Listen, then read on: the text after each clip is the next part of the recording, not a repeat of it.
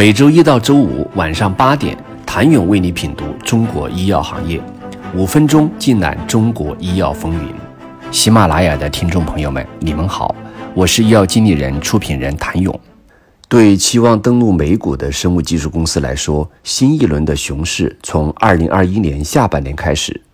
不仅美国生物科技公司 IPO 的数量锐减，那些成功上市的公司表现也普遍差强人意，其中有不少股价暴跌，远远低于发行价。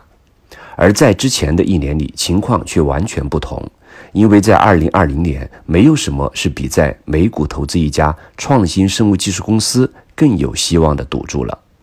新冠疫情在搅乱所有的同时，却让生物技术价值被再度评估认识，以史无前例的速度和效率开发出疫苗和药物，挽救了无数生命的生物医药成了新冠疫情危机中被聚焦的行业。二零二零年开始，公开市场中生物科技公司的股价水涨船高，一路飙，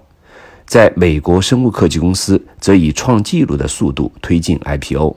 并立即为投资者赚到了钱。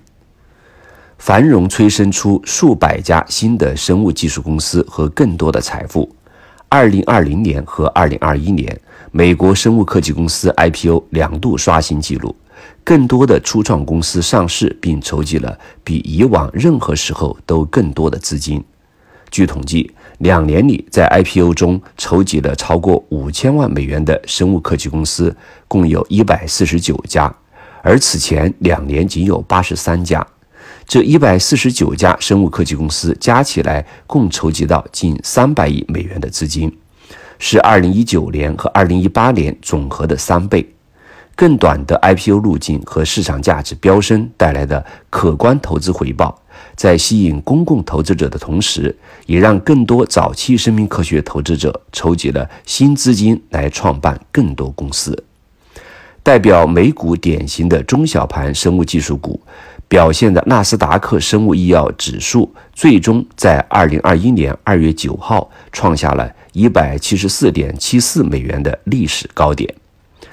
随着越来越多生物技术公司的上市并表现良好，让原本依托科学研究的进步和尖端制药技术的行业一下子成为一个新的风口，一个风险的赌注。但只短短不到一年，整个制药生命科学领域的 IPO 正在经历一个冰河期。无论 A 股、港股或是美股，二零二二年前三月在 A 股上市的制药生命科学公司将达到十家，包括亚宏医药、迈威生物、华南疫苗、首药控股等。这一数量在二零二一年为七家，二零二零年为七家。而后排队等待上市的还有荣昌生物，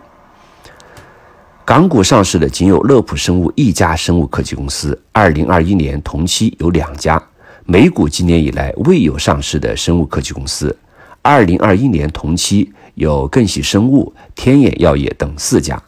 而且从形势来看，还未有从冰河期过去的迹象，因为今年以来制药生命科学公司过会公司数量并不高。而过会的公司数量决定未来上市公司的数量。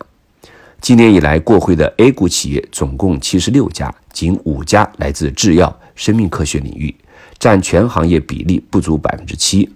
而且未上会公司储备相对不足。二零二二年申报的一百八十七家等待上会的公司中，制药、生命科学企业仅有十四家，比例百分之七点五。此外，科创板上市需至少有一项核心产品获准开展二期临床试验，而这样的企业储备并不多。据医药经理人不完全统计，拥有一项二期临床及以上的企业不足五十家。另一方面，很多投资机构也建议生物技术公司缓着点上市，因为上市破发似乎已成为常态。据医药经理人此前统计，二零二一年 A 股制药生命科学公司在上市后的首月破发概率为百分之百，无一人跳过破发。港股更甚，时间维度只需拉长至五日，破发率就已经超过了百分之八十五。这一数字在二零一九年和二零二零年都是百分之三十三点三三，美股则是到年底。二零二一年上市的医药公司跌破发行价的接近八成。如果说 A 股还有回温的迹象，对美股生物技术公司来说却依然寒冬，经历可能是十四年来最严重的衰退。想了解生物技术公司在熊市里的机会，请你明天接着收听。谢谢您的收听。想了解更多最新鲜的行业资讯、市场动态、政策分析，请扫描二维码或添加医药经理人微信公众号“医药经理人”——医药行业的新闻与资源中心。我是谭勇，明天见。